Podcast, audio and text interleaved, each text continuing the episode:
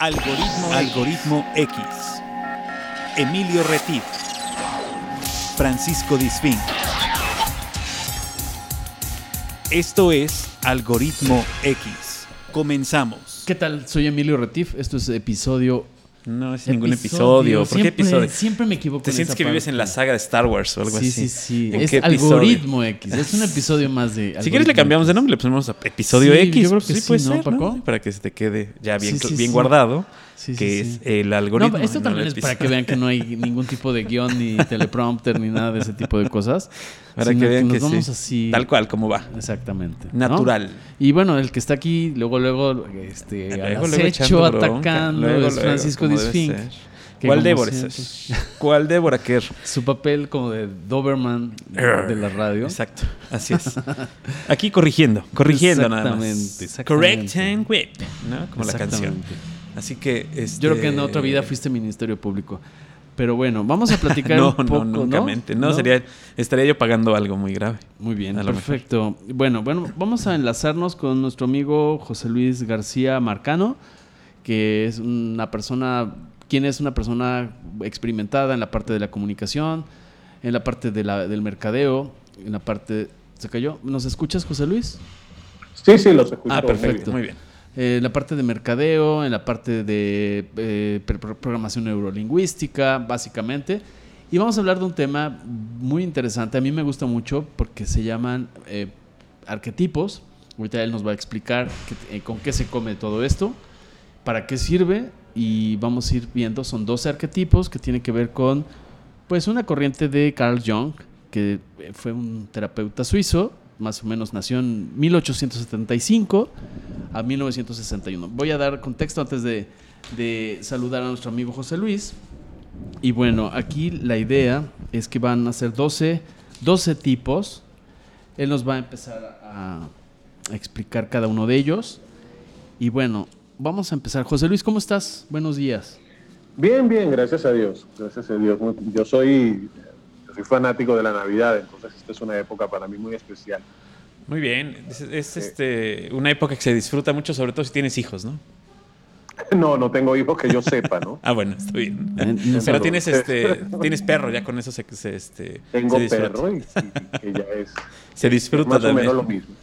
Sí, sí. No, no, no tanto, pero sí. Los famosos perrijos. Te agradezco mucho que, haya esta- que estés con nosotros en este programa el día de hoy eh, y que nos vayas a platicar pues, de estos eh, arquetipos y la diferencia con los estereotipos y todo esto que la verdad mucha gente no tiene muy claro, ¿no? Eh, o más bien, más que no lo diga claro, como que no sabe que existen, ¿no? Yo pienso que además Puede puede ser. ser. que alguna vez lo hayamos visto en una película o lo hayamos visto Pero en que un- no lo en un no lo definamos como tal, Pero a veces ¿no? se nos olvida. Sí, la verdad es que a mí se me hace un tema interesante.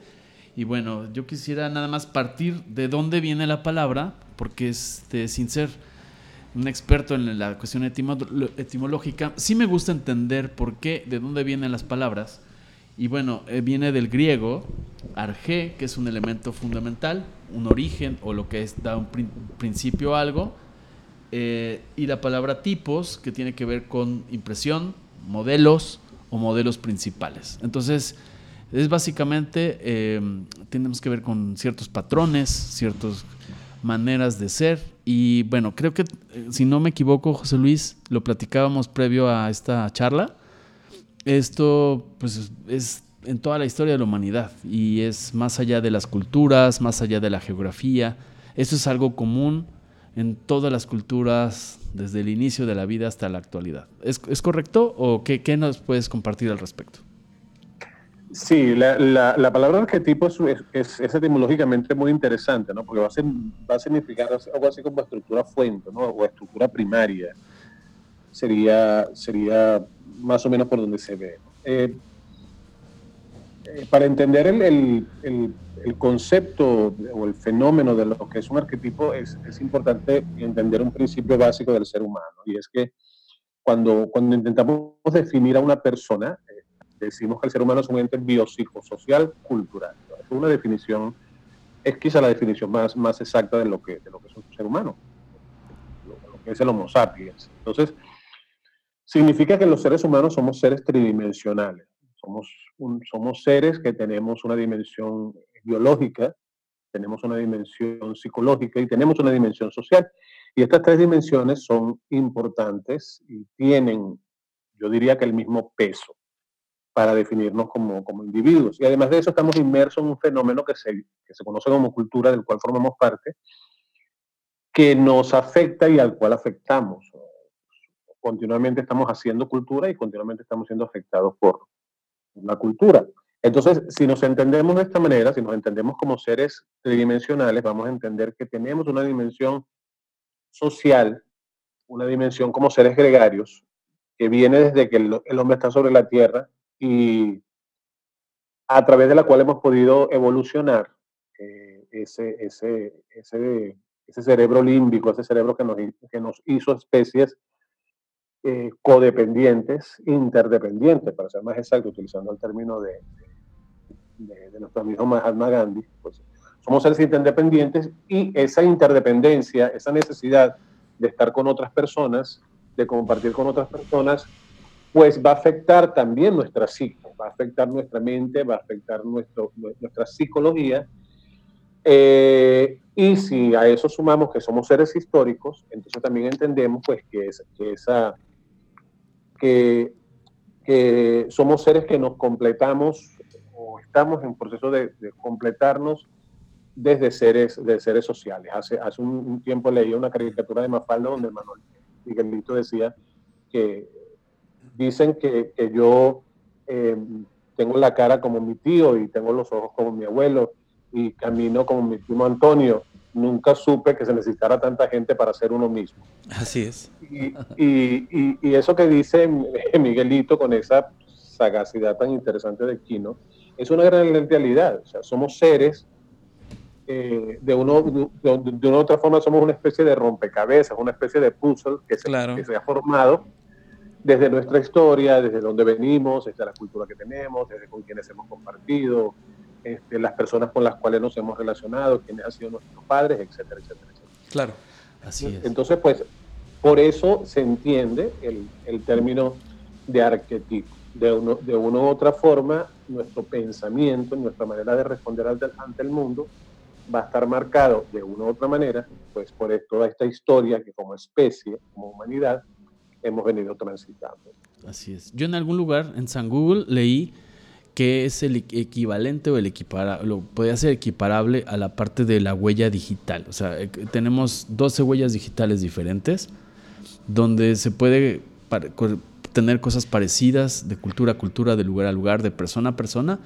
Hay uno que es dominante, eh, como si fuera la huella del, del, pulgar o la del índice.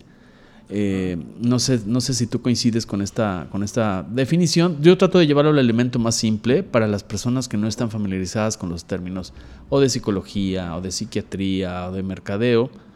Eh, trato de, llevarles a, una analogía simple para tratar de clarificar la idea. Claro, lo que pasa es que si te pones a ver, nuestro lenguaje está lleno de arquetipos, lo que pasa es que no nos damos cuenta, ¿no?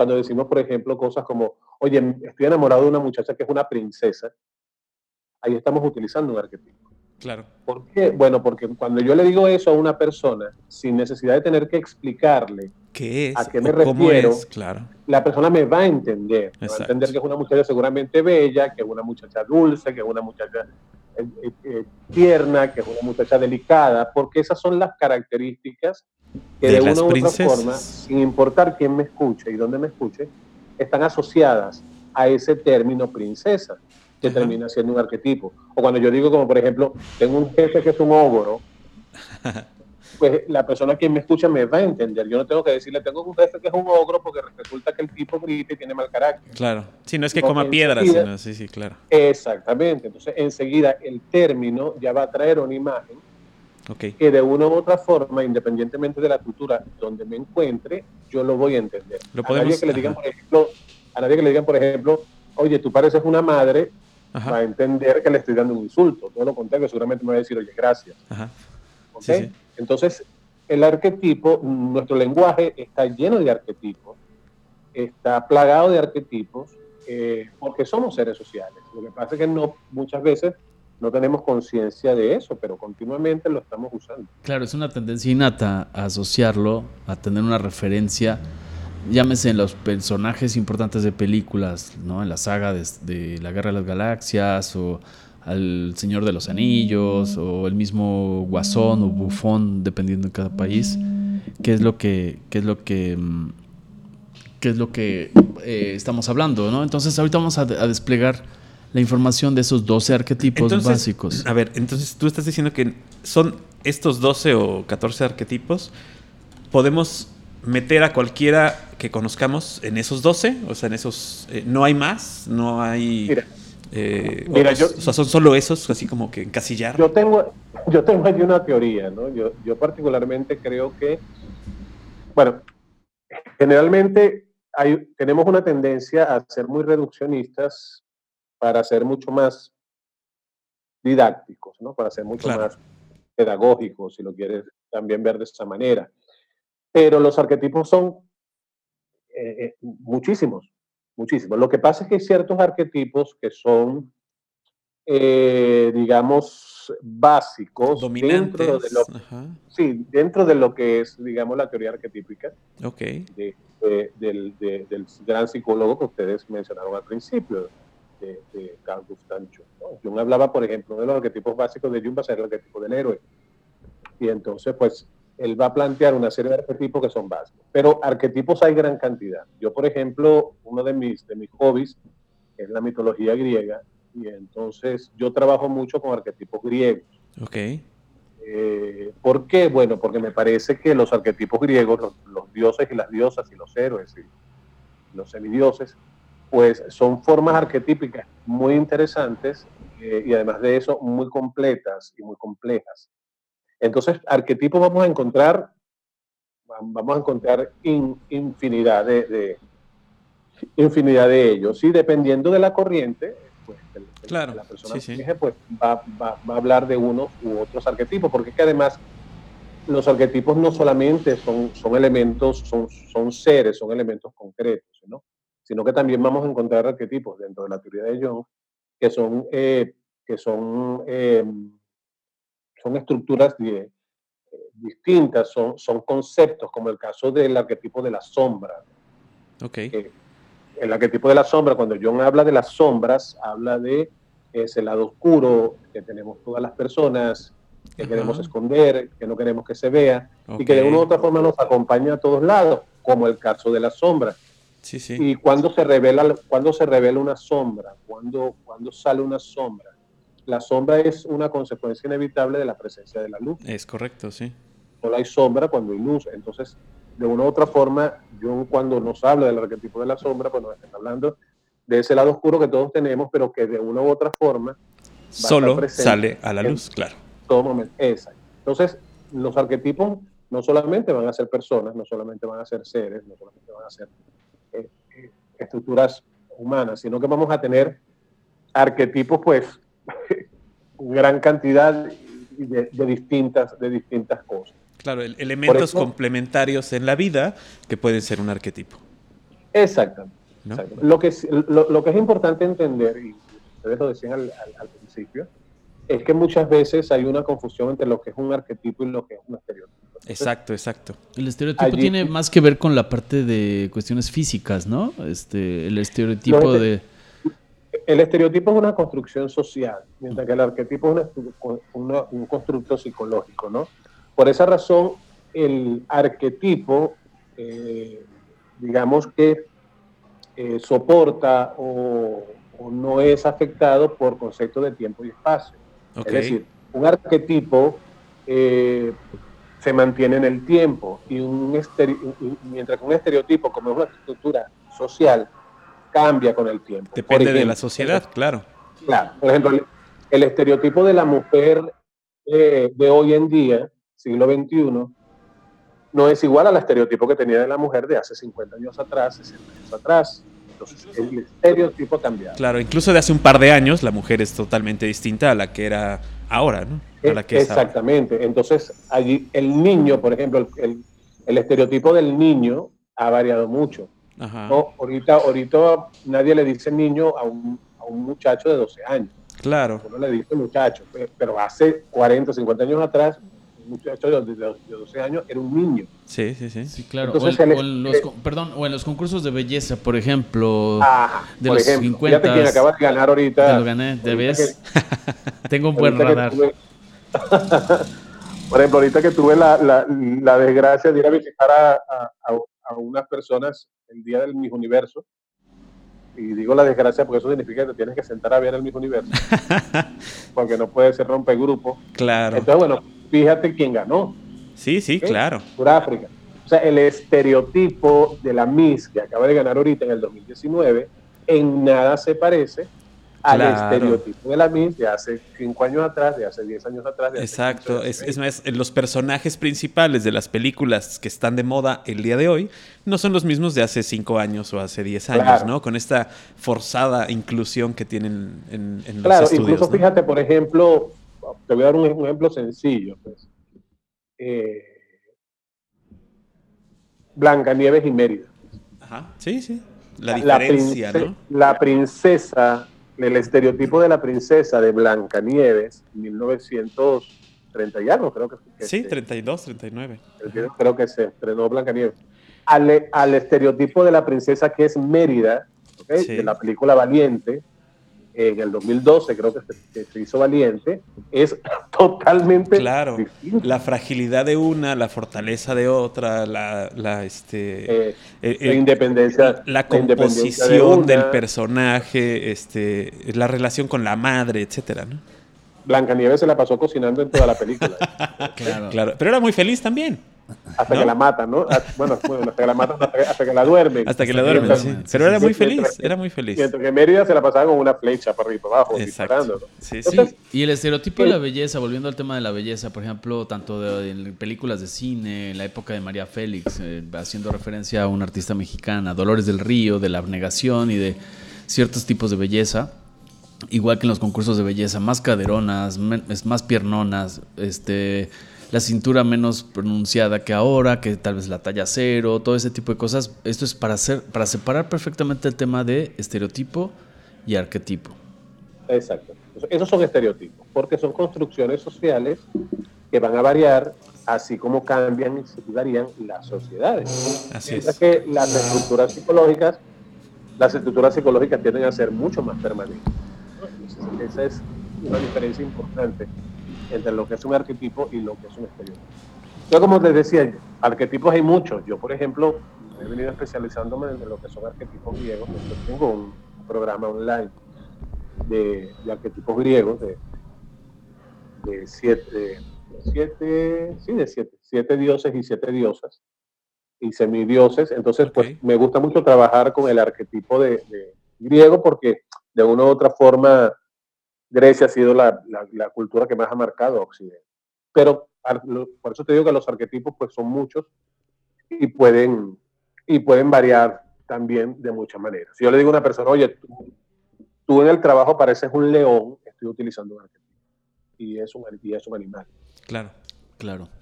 Ok. Bueno, vamos a, si te parece, para que nos dé tiempo, ya con tu amable eh, explicación de, de inicio, podemos hablar de los básicos o de los que son comúnmente, si tú lo tecleas en, Google, en Internet, eh, te vas a encontrar con esos 12 arquetipos básicos, que bien ya lo dice José Luis, estos son N cantidad de, arquetipos, pero bueno, por ejemplo, podemos empezar con el inocente, ¿te parece, eh, José Luis? Eh, en cuanto a... en cuanto a qué tipo de marcas o qué tipo de personajes de cine pueden marcar la parte de, la inocencia? Ya, fíjate, el arquetipo del inocente, en, el caso de Jung, no se refiere al, al, tonto o al bobo, ¿no? O al gafo, como diríamos en otros países, dependiendo del país donde estemos, me, van a entender. Eh, sino que el arquetipo de, del inocente va más referido a la persona pura el, término inocencia tomado más desde lo que es la, la teología. ¿Y quién es la persona inocente? La persona sin malicia, la persona que es incapaz de hacer daño. Por lo tanto, el arquetipo de, inocencia tiene mucho de fragilidad. Y este yo siempre digo que en los arquetipos va a haber un elemento negativo y ver un elemento positivo. Utilizando la, la, misma teoría de Jung, van a haber unas luces y unas sombras. Entonces yo siempre digo que en, cuando trabajamos los arquetipos eh, es importante buscar el punto medio, porque cuando el arquetipo se lleva a, a los extremos, eh, decía, el, dice el gran filósofo español eh, Fernando Sabater, que una virtud llevada al extremo se convierte en un defecto. Claro. Y, tiene mucha razón. Entonces, eh, el arquetipo eh, puede ser muy positivo, pues, el arquetipo puede tener muchas cosas positivas, pero el arquetipo también puede tener su lado de la sombra, puede tener muchas cosas negativas. Entonces, pues en el caso del arquetipo del inocente, siempre va a estar presente el elemento de la fragilidad y siempre va a estar presente el elemento de la pureza. Por eso no hay nada más inocente que un niño y por eso cuando se quiere representar a nivel gráfico el, arquetipo de la, de la, inocencia siempre va a estar representado a través de un niño, eh, porque es, digamos, la forma más clara en que lo podemos percibir.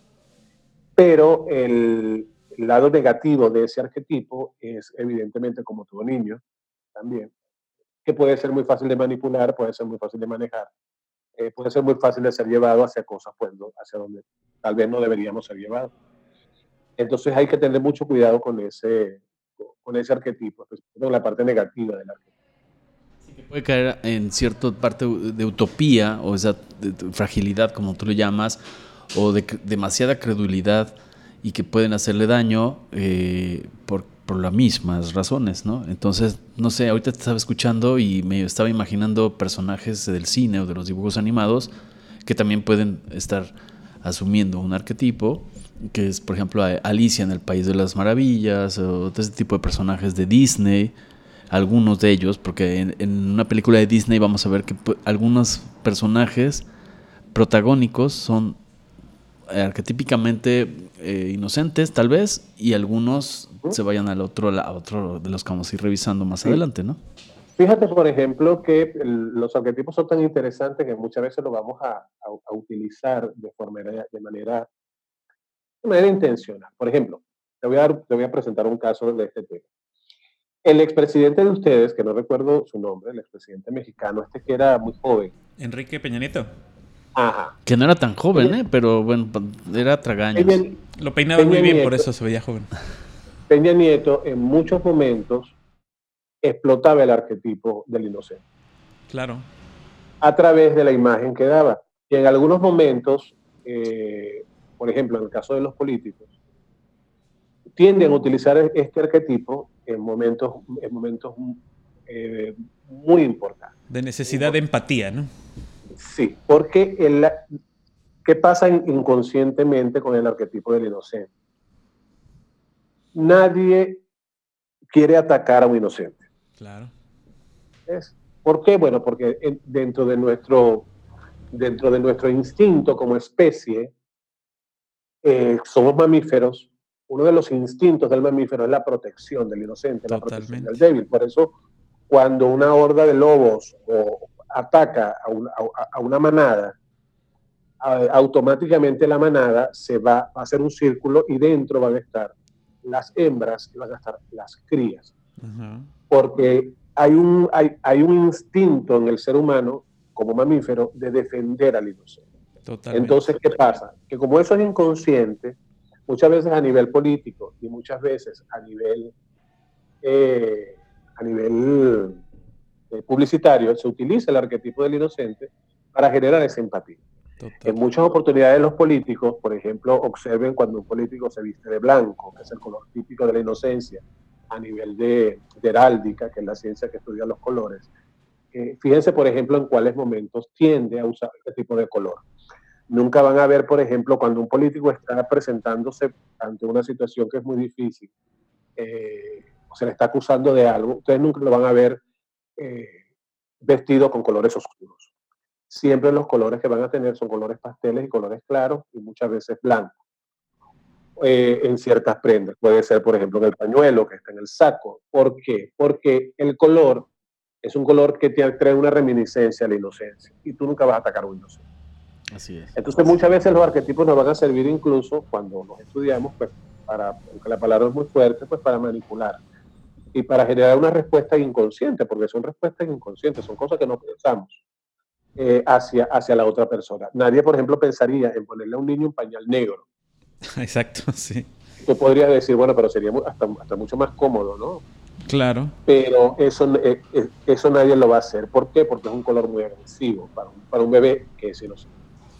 Entonces allí, hasta ese extremo podemos llegar al, cuando tenemos conocimiento y manejamos el tema de los, de los arquetipos para generar respuestas interesantes. Sí, si quieres, si quieres eh, vender, como dices tú, la imagen distinta a lo que se puede percibir, pues abocas a esta eh, eh, condescendencia con el personaje para que la gente, en lugar de atacarlo, le diga pobrecito, ¿no? Termines en el pobrecito. Exacto. Como puede ser eh, Simba en El Rey León, ¿no? Este, como puede ser, por ejemplo, en el caso de las marcas, estaba viendo que Dove, la marca de jabones y cremas, que usa mucho las, la belleza. No, no le, llaman, belleza real, ¿no? Sí, esa, la chica de frenos, la, típica, la típica que no sigue el estereotipo de la belleza.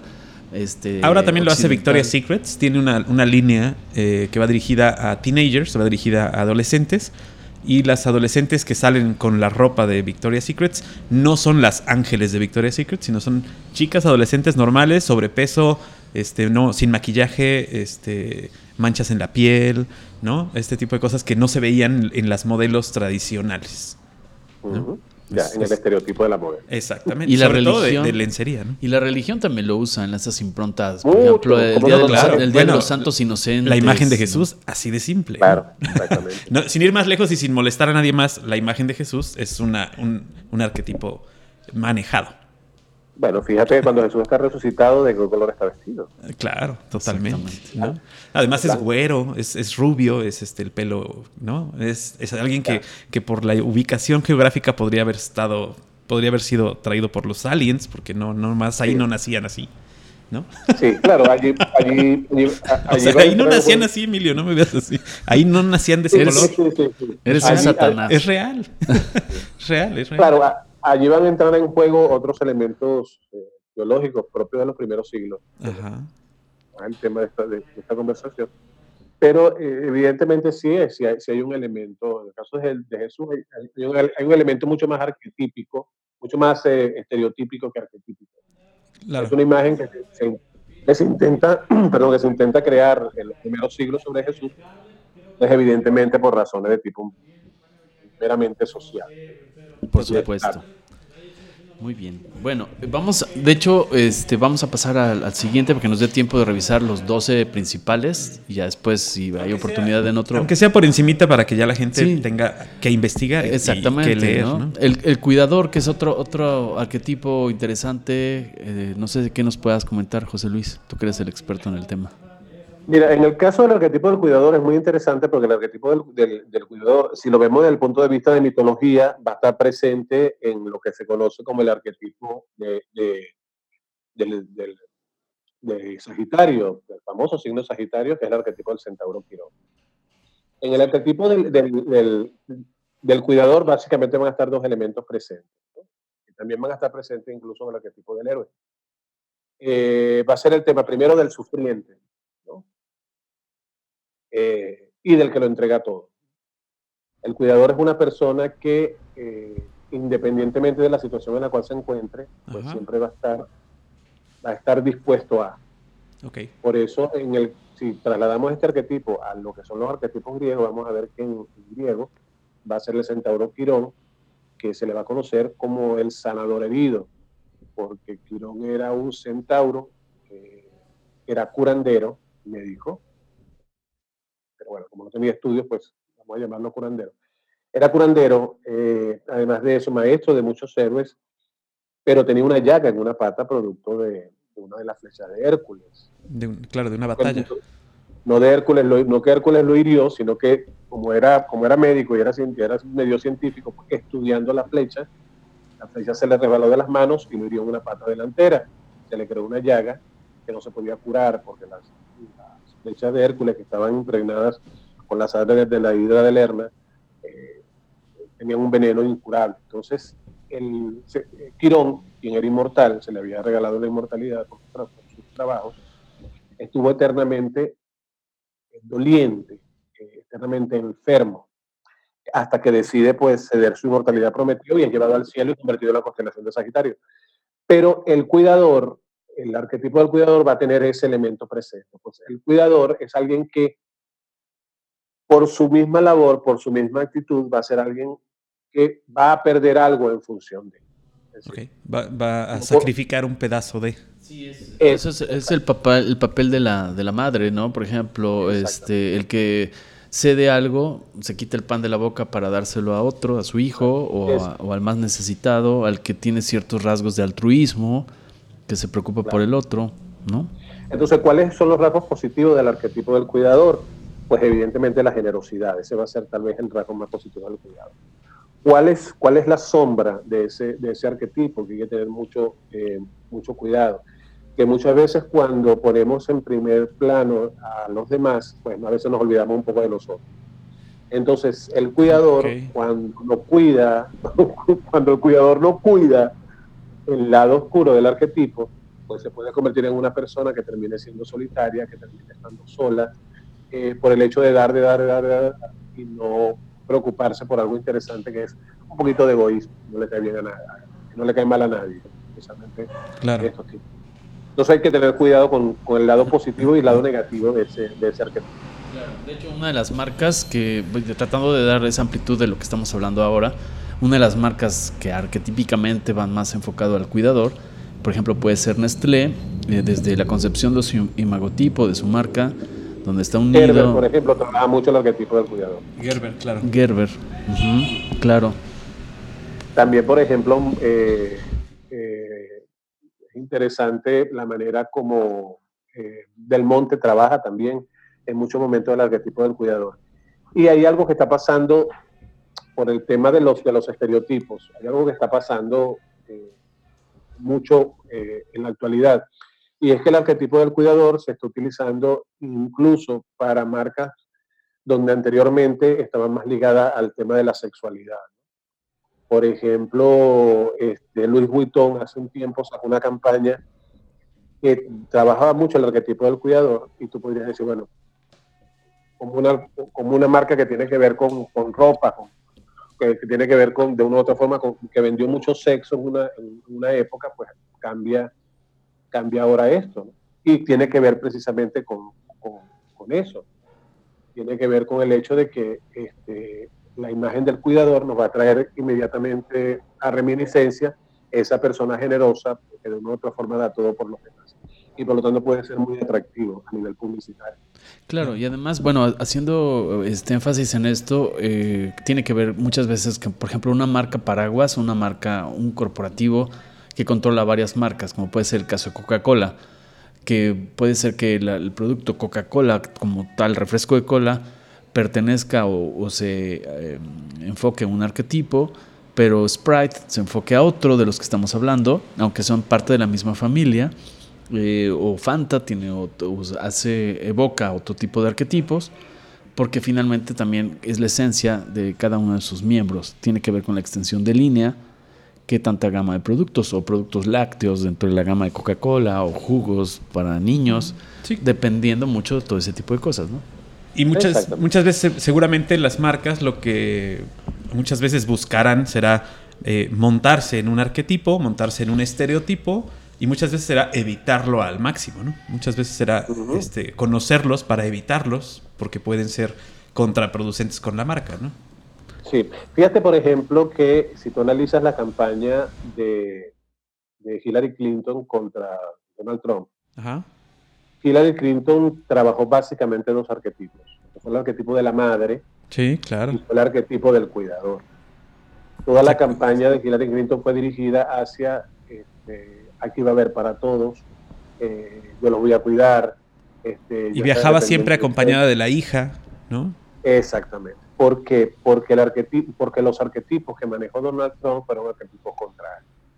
Entonces, digamos que el, quien la asesoró en la campaña, en mi opinión un poco mal asesorada, puede ser, eh, porque, porque yo digo que mal asesorada, porque la gente venía de dos periodos eh, de, Obama. Obama trabajó en su campaña y en su mandato principalmente el arquetipo del, del héroe y el arquetipo del cuidador. Fíjate que Obama gana el Premio Nobel de la Paz. Sí, el Obama Care famoso, ¿no?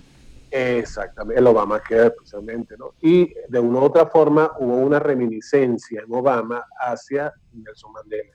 Totalmente. Entonces, eh, Hillary, en mi opinión, debió haber roto con ese arquetipo porque ya Estados Unidos, inconscientemente y conscientemente, estaba un poco cansadito de ese arquetipo. Sí, claro, hubiera aprovechado ahí romper con esto y decir, ya no necesitamos que nos cuiden, sino necesitamos a alguien que nos, que nos lleve. Yo creo que, yo creo que eh, Hillary Clinton, si hubiese utilizado el arquetipo propio, que utilizó Margaret Thatcher, que fue el arquetipo Atenea, el arquetipo de la profesional, este, y el arquetipo Pentesilea, que es el de la guerrera, creo que hubiese sido mucho más...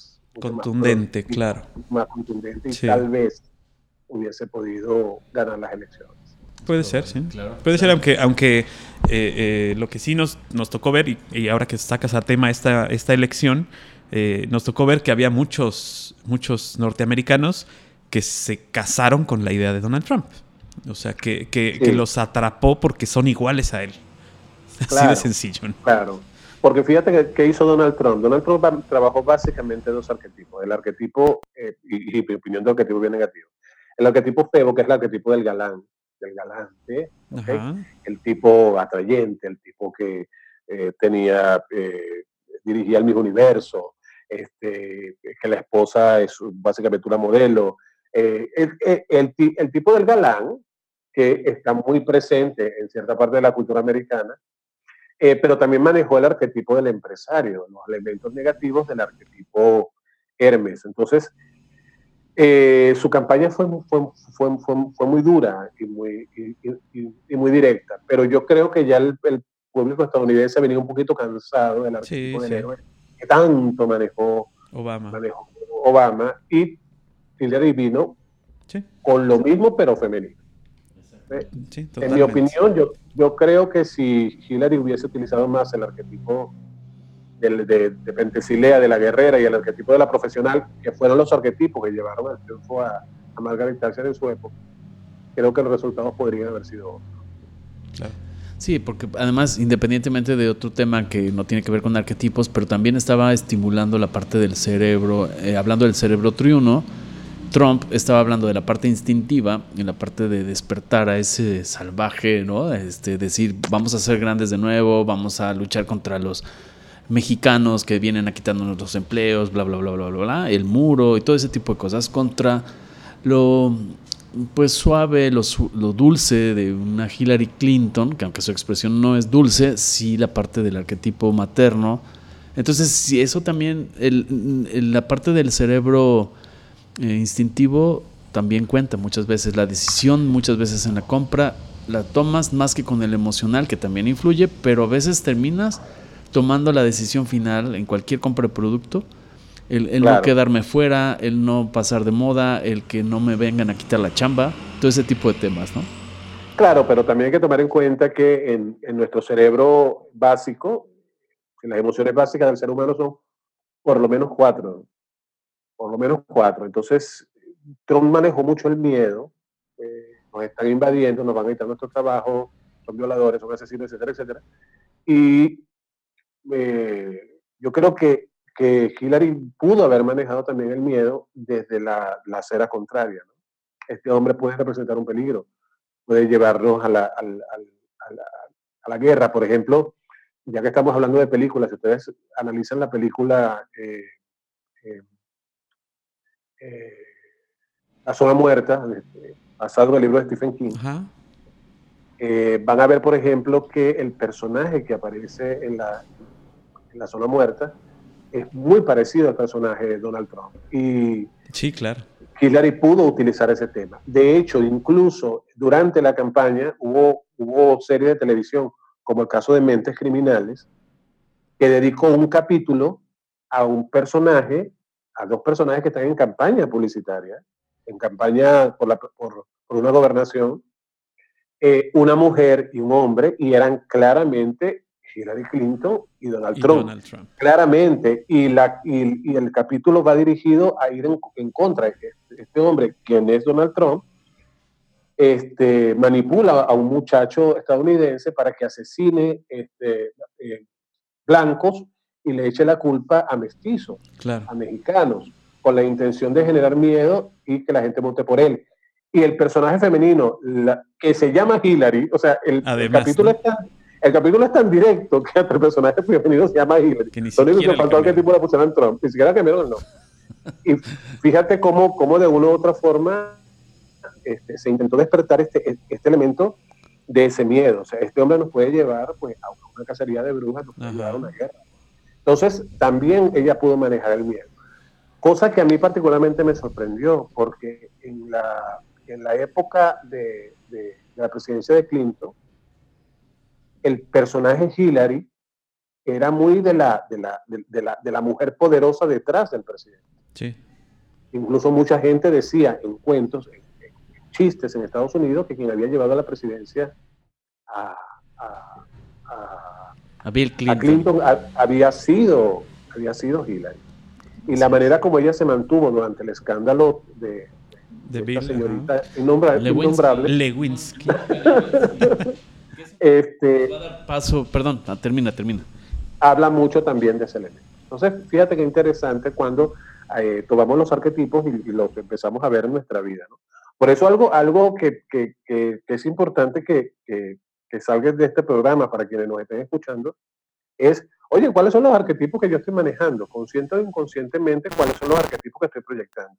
Y cuáles son los arquetipos que quiero proyectar. ¿Cómo la gente me está viendo? ¿no? Claro. Por supuesto. Investigar para, para, saber qué estoy haciendo ante los demás, ¿no? Exactamente. Y sobre todo que, que, haya una congruencia con la esencia, porque a veces, si no, parece un disfraz mal diseñado, ¿no? Este, cuando tú quieres asumir el papel de un superhéroe y no tienes las características o no tienes la manera de ser o la esencia, eso se nota. Es como cuando un personaje dice, pues no, no le compro el personaje de malo o el personaje de bueno a tal persona, ¿no? Tiene que ver con con otras razones. ¿no? Pero eso, eh, ahorita que hablabas de Mónica Lewinsky, eh, me da pie al otro arquetipo, al siguiente arquetipo, que es el amante, eh, y que tiene que ver con la parte de placer, hedonismo, toda esa parte de exacerbar la parte de belleza, de la parte de, temas íntimos, donde también las marcas, los personajes, las actrices, las cantantes en Latinoamérica, en todo el mundo, siempre se, pueden asociar este tipo de cosas, ¿no? Sí, mira, el arquetipo del amante es uno de los arquetipos más poderosos de los arquetipos que plantea yo. Eso fíjate que es una de las cartas del tarot. Eh, los amantes, uno de los arquetipos más fuertes. ¿Por qué? Porque el, elemento sexual, que de una u otra forma está ligado al elemento del amor, es una de las pocas cosas que están presentes en nuestros tres cerebros. Eh, por lo tanto, es una de las fuerzas más, más, más poderosas. En todas las culturas, la, la energía sexual es una de, las energías más poderosas que puede ser humano. Es la energía kundalini. ¿Por qué? Porque es una energía eh, renacedora. El arquetipo de los amantes, por ejemplo, va a estar muy ligado a dos elementos que son básicos. Primero, el elemento de la creación. Este, no hay gente, no hay, no hay momentos en los cuales nos pongamos más inventivos que cuando estamos enamorados. La gente enamorada inventa mucho. Eh, por eso es muy interesante estar al lado de una mesa donde están dos enamorados, ¿no? Porque montan y desmontan el mundo. Y vamos a hacer, y vamos a hacer, y cuando nos casemos, y cuando vamos a hacer esto, vamos a hacer lo otro, vamos a hacer aquello. Porque la energía, la energía sexual es una energía creadora. De hecho, los dioses, los dioses, el Eros, que es el dios de la, del amor en la mitología griega, es un protodios, o sea, un dios primigenio, un dios primario, nacido del caos. Por lo tanto, es un dios creador. El mito donde dice que Eros es hijo de Afrodita y de Ares es un mito mucho más tardío. Pero los mitos primarios dicen que Eros era un dios creador. Entonces el arquetipo del amante va a estar muy ligado a elementos, a elementos creativos, de ensoñación. Eh, y es una energía, en primer lugar, una, una fuerte energía creadora. Por eso cuando utilizamos en publicidad o utilizamos en mercadeo el arquetipo del amante, de una u otra forma siempre va a estar ligada a alguien eh, muy creativo. Eh, pero hay algo interesante en este arquetipo que lo tenía mucho de nuestro nunca olvidado y eterno eh, presidente estadounidense, Kennedy, ¿no? Fíjate que Kennedy era el arquetipo clásico del amante. todo el mundo sabía que Kennedy era un hombre que no podía tener el, el cierre subido mucho tiempo. Ajá, así es. No podía tener los pantalones subidos mucho tiempo y sin embargo, aún así, eh, tal vez fue el presidente que despertó más, más pasión. tanto que a, años de su muerte todavía se le recuerda como un icono. Entonces el arquetipo del amante va a tener muchísimo, muchísimo esa, esa, esa fuerza, la fuerza, la fuerza creadora. Pero por otro lado, el arquetipo del amante tiene también el, el, tema del renacimiento. La energía del amor es una energía de renacer, de volver a nacer, de volver a estar presente, de una energía de vida. Por eso, en publicidad, por ejemplo, cuando se quiere dar la, la, idea de un producto este, para la familia, un producto para la vida, un producto este, que se mantiene en el tiempo, se utiliza mucho el arquetipo de la mano. La pareja, los novios, el hombre seductor, la mujer seductora, eh, porque son, son, son arquetipos que tienen que ver mucho con la fuerza creadora. Okay. Por eso eh, nosotros, eh, cuando, cuando, cuando, quiere, cuando una persona quiere conquistar a otra, generalmente, y se, va, y se presenta desde el arquetipo del amante, generalmente vamos a ver que, se, que, que vamos a tener eso de, la, de, la, de, inventar y de crear y de decir cosas y de la novedad muy, muy, muy presente. Yo pienso que en Occidente es uno de los arquetipos más poderosos que hay, muy, muy poderoso. Tanto así que todavía hoy en día eh, se considera que más del 70% de la publicidad que existe de una u otra forma utiliza el arquetipo de la mano, el tema del amor. Sí, seguramente, ¿no? Sí, y muchas veces personajes antagónicos en telenovelas o en películas usan ese tipo de, arquetipo para, para, precisamente seducir, porque muchas cuestiones antagónicos no tienen que generar la idea del mal o de la oscuridad total, sino de la sensualidad y que te seduzca, seduzca al, al, a la persona, al auditorio o a la cantante que está interpretando, ¿no? Que está, te está cautivando de alguna forma eh, a través de... El tema, es que el, el tema del arquetipo de los amantes también tiene una sombra y es una sombra muy terrible. Y es el hecho de que eh,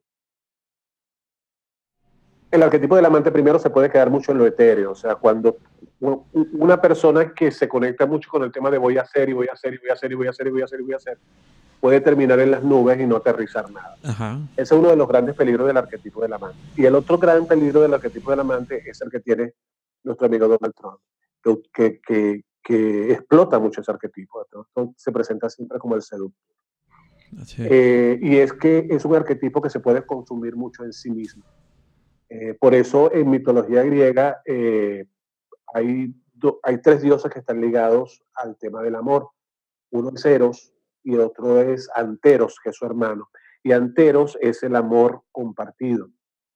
Cuando dicen los griegos que cuando Afrodita da luz a Eros, Eros siempre se mantenía bebé y no crecía y la diosa estaba muy, muy nerviosa por eso. Por eso. Entonces Afrodita engendra Anteros.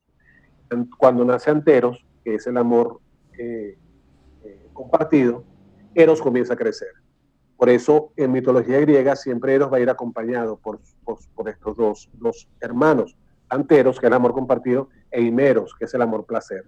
Y dicen los griegos que el amor, cuando no se comparte, eh, cuando es energía de los amantes, no es una energía que trasciende al yo, eh, puede ser extremadamente destructiva en sí misma. La persona se puede quedar sin crecer, bebé, simbólicamente. Claro. Entonces hay que tener mucho cuidado con este, con este arquetipo. Muy bien, está padre. Está muy interesante. Y, ese, también, eh, ahora que salía a colación el buen Peña Nieto, eh, por ahí había una campaña de él que se movió mucho en redes sociales donde las mujeres le pedían que le hiciera un hijo, ¿no? Eh, eh, a, Peña Nieto era así como, este, y, lo manejó, digo, lo manejó la gente que tenía a cargo la campaña, mover a estas mujeres con carteles en sus, en sus actos públicos donde les decían que estaban enamorados de él, ¿no? Que no nada más querían votar por él, sino que estaban enamorados de Peña Nieto. Y más como era soltero en ese entonces, etcétera. Bueno, viudo. La mayoría, la mayoría de los políticos maneja mucho el arquetipo del amante, con contadas y muy específicas excepciones, pero lo manejan. Y ojo, eh, es necesario porque no hay nada más seductor que el poder. Totalmente. Por eso hay una escena muy interesante en una película estadounidense, se llama La, la novia del presidente, el protagonista Michael Douglas, eh, donde él hace el papel del presidente de los Estados Unidos y se enamora de una, una luchadora por, por, los derechos del, del ambiente, donde la primera vez que ellos van a estar juntos, él le dice, ok, pero recuerda que presidente es un título. O sea, no tengas grandes expectativas. Sí, sí. Soy, un, soy un hombre normal común y corriente. O sea, te vas a acostar con un hombre normal común y corriente. Nada más. El hecho de ser presidente no significa que sea pues, diferente. Exacto. Porque, porque el poder es sumamente seductor. No es nada más seductor que el poder. Totalmente de acuerdo. Totalmente de acuerdo. Muy bien. Bueno, continuamos con otro de los arquetipos que es el bufón. Eh, aquí es un tema que se va a, otro, a otro extremo, a otra parte, donde es la parte de generar impulsos a través de, o emociones a través de ser juguetón, ser ocurrente, hasta bromear de alguna forma, ¿no? Lo hemos visto con personajes en el cine como Jim Carrey o como el, el personaje de Patch Adams que hizo Robin Williams. Eh, todo ese tipo de personajes que se pueden adoptar. El mismo personaje del Guasón eh, pertenece al arquetipo del, del bufón. Aunque no quiere decir que, no tenga una cuestión problemática que atender, pero sí juega con esa parte. No sé, este José Luis, ¿cómo nos podrías clarificar este, este tema? Sí, el arquetipo del, del, bufón es un arquetipo muy interesante porque eh, muchas veces se podría pensar que es un arquetipo del tonto, ¿no? Eh, y no necesariamente se refiere a ese elemento. De hecho, en las cartas del, en la carta del tarot, creo que el arquetipo del bufón va a estar, va a estar unida a la carta del loco. Entonces, ahí hay que tener, hay que tener como mucho cuidado, ¿no? Porque, y por eso tan, tan interesante que hayas traído a colación la película El Joker, ¿no? Sí. Que Joaquín Fénix se gana el Oscar por ese papel. Pero el, el arquetipo del, del, del, bufón, digamos que su lado, su lado positivo, eh, es la persona que intenta buscarle el lado, eh, valga la redundancia, positivo a todo. Gracioso a todo. Gracioso a todo, positivo a todo. Este, lo, que, lo que en la categoría de Virginia Satir, que, que, era, que fue esta gran, esta gran terapeuta, de la ella decía que dentro de sus categorías sería el, el, el distraedor, ¿no?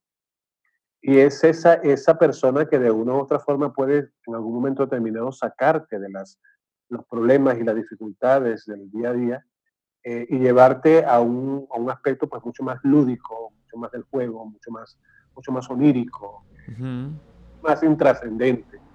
Entonces digamos que este es el lado importante de, de, ese arquetipo. Por ejemplo, nuestro, nuestro bien amado este, por no utilizar una palabra más discordante y siempre mal recordado, presidente Hugo Chávez Frías, venezolano. Eh, fíjense que nosotros en Venezuela tenemos dos personajes que han manejado este arquetipo de manera muy distintas. Chávez manejó mucho el arquetipo del bufón y Maduro maneja el arquetipo del bufón. Pero el, el bufón que manejó Chávez fue distinto porque Chávez, eh, el, bufón Gustavo Chávez fue el del que se burla, del que toma a chanza, toma a chiste y le resta importancia a, todo lo que los demás dicen. ¿Y qué pasaba en el pueblo que generaba esa misma respuesta? Pues sí. La gente que hacía al final, que, terminó el, el, el elector venezolano burlándose de la oposición burlándose de la gente que iba en contra de Chávez, colocándole tildes y motes que iban hacia allá. Creo que lo estamos viviendo ahora. Suena conocido suena conocido este asunto, ¿eh? Sí, exactamente. Como por ejemplo cuando, cuando le, le, decían este, eh, a la oposición escuálido, ¿no? que fue el término con el cual Chávez se refirió a la, a la oposición. Entonces Chávez manejó mucho el arquetipo del bufón eh, para quitarle fuerza, para quitarle importancia, para quitarle trascendencia al discurso de la oposición que iba contra, contra él. El presidente de México lanzó una frase hace poco que a mí me paró los pelos cuando dijo que eh, que, a, los, a, cárteles no, no, no, había que darle balas, sino abrazos. Ah, sí, abrazos, no balazos. Fue toda una campaña. Abrazos, no balazos. Entonces, allí, allí el presidente está manejando, manejando arquetipo. Entonces, mientras que Maduro también utiliza el arquetipo del bufón, pero de manera totalmente contraria. Porque entonces, ¿qué genera el presidente Maduro? Burlas y chanzas y que no se tome en serio, pero a lo que él dice. Claro. Eh, son distractores, eso es otra historia. Exacto. son distractores, cortinas de humo, porque ese, como, decimos en México, ese chacoteo, no sé si en otros países significa otra cosa, pero el chacoteo, el chacotear, es bromear, es ser irreverente y es burlarte, como tú lo dices, del opositor y todo lo que te atacan este, y distraes de otros de otros cuestiones. Sí, pero hay algo, hay algo importante. Si nosotros analizamos, por ejemplo, eh, em, el gran hipnoterapeuta eh, Milton Erickson, padre de la, de la hipnoterapia eh, contemporánea, decía que hay dos maneras como tú generas trance, como tú generas hipnosis. una es por saturación y otra es por confusión. Entonces, ¿qué pasa? En la opinión pública se pierde en eh, reírse y en bromear de las estupideces que dice el presidente Maduro y pierde de vista realmente lo importante. Totalmente. Que es, que es el, peligro y por eso, eh, por eso eh, decía Milton Erickson, el, el, trance por confusión es uno de los trances más poderosos que existen, porque mientras la mente consciente está distraída en la tontería que dijo el presidente, pues pierde de vista cosas que son importantes. Verdaderamente importantes. Sí, es como el, de, dónde quedó la bolita, ¿no? claro. Este... Exacto, exacto. Entonces la opinión pública se pierde en cosas intrascendentes y termina por dejar de prestarle importancia a realmente las cosas importantes que están pasando. Totalmente, sí. Eso lo, vemos en la, sobre todo en la política, es donde más lo vemos. y, es, y, es por lo que hay que tener cuidado con este, con este arquetipo, porque no hay nada más peligroso, y lo vimos en el póker, que un buen distraedor. Así es. nada más peligroso que una persona que maneja bien este arquetipo. Sí, porque desde el tema de un payaso, por ejemplo, arquetípicamente te está distrayendo con una serie de elementos externos, la nariz, los zapatos grandes, los, este, el, lo, estrafalario de su vestuario, te está distrayendo de una serie de situaciones. El mismo bufón te distrae de las problemáticas de la vida cotidiana y te está llevando a un momento de entretenimiento si lo manejas de una manera sana. Exacto. Entonces, desde el punto de vista sano puede ser muy interesante por eso, porque permite un descanso psicológico, pero mal manejado puede ser muy negativo porque te aleja, te saca de las cosas a las cuales realmente son importantes y le tienes que prestar atención. Así es.